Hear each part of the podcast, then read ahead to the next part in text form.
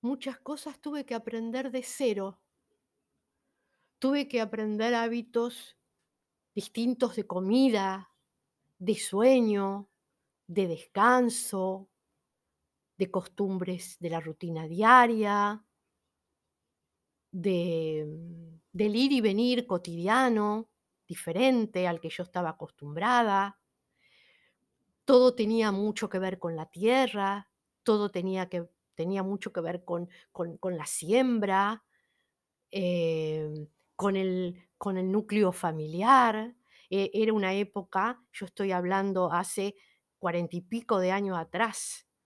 No es el norte que hoy conocemos, no es el norte que hoy conocemos con tecnología, con con ya, digamos, eh, con una apertura, eh, no, era un norte que no tenía ni siquiera electricidad.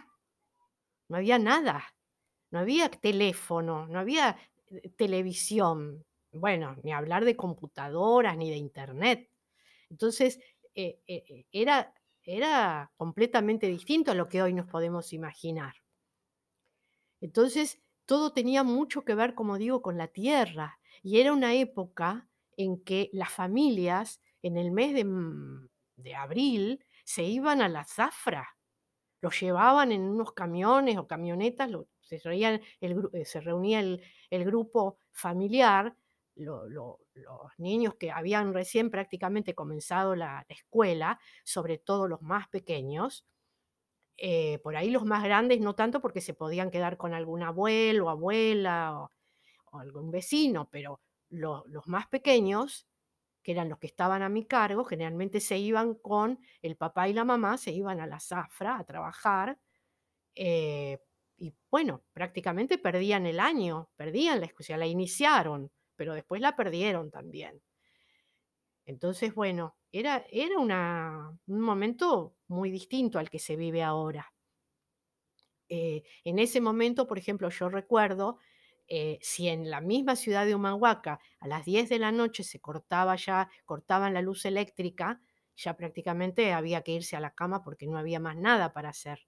Y con el frío que hace allá, no es que uno se va a quedar sentado mirando la tele, no, ¿qué tele? No se queda, se va a la cama, se pone la frazada tapándose la cabeza y se queda durmiendo. Ni radio, ¿qué radio a haber? Sino las descargas eléctricas de que están durante todo el año hay hay descargas eléctricas de los rayos, eh, que por ahí hay un rayo a muchos kilómetros, pero ese mismo rayo no no, eh, no permite que que las señales se se interfiere, digamos, la señal. Entonces, por ahí uno está escuchando la radio, pero se escucha con descargas eléctricas. Así que era todo era todo muy rudimentaria la vida. Así que, bueno, yo también me tuve que acostumbrar a esa vida. Eh, no es que tomaba un teléfono y llamaba a ver a mi familia, a ver cómo estaban. No, no había teléfono. Había que ir a la central y con un aparatito que daba vuelta como una manija, no sé, la telefonista, eh, trataba en toda la mañana de comunicarse con el teléfono que vos le habías dado, y después cuando lograba hacerlo, eh, te daba la comunicación, después de horas por ahí, y y encima por ahí se cortaba en el momento que estabas hablando. O sea, todo era así. Entonces, eh, hu hubo toda una un un un una adaptación a todo ese a toda esa vida y a esas circunstancias, pero que a mí mucho no me costó. No me costó porque yo amaba tanto ese lugar amo ese lugar, pero bueno, amaba en ese momento, en el momento que estoy narrando, que no me importaba, eh, al contrario, yo disfrutaba de cada cosa.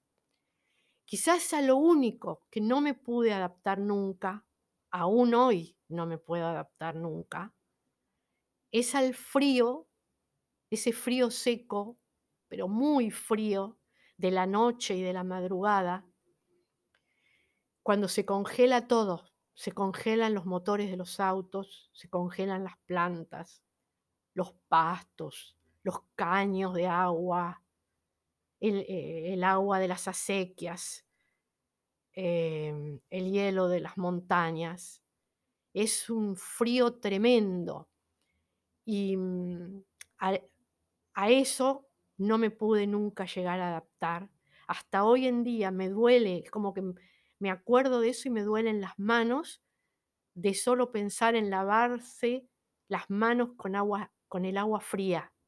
Y una anécdota, eh, que cuento en en uno de mis libros, creo que es en a en el Trancabalanca, que es uno de mis libros que eh, que tengo escritas algunas cosas de esa época, material literario, eh recuerdo cuando yo inocentemente hacía lavar a los niños las manos antes del almuerzo, porque comían ahí en la escuela, eh, con agua de la acequia, cuando el agua estaba helada.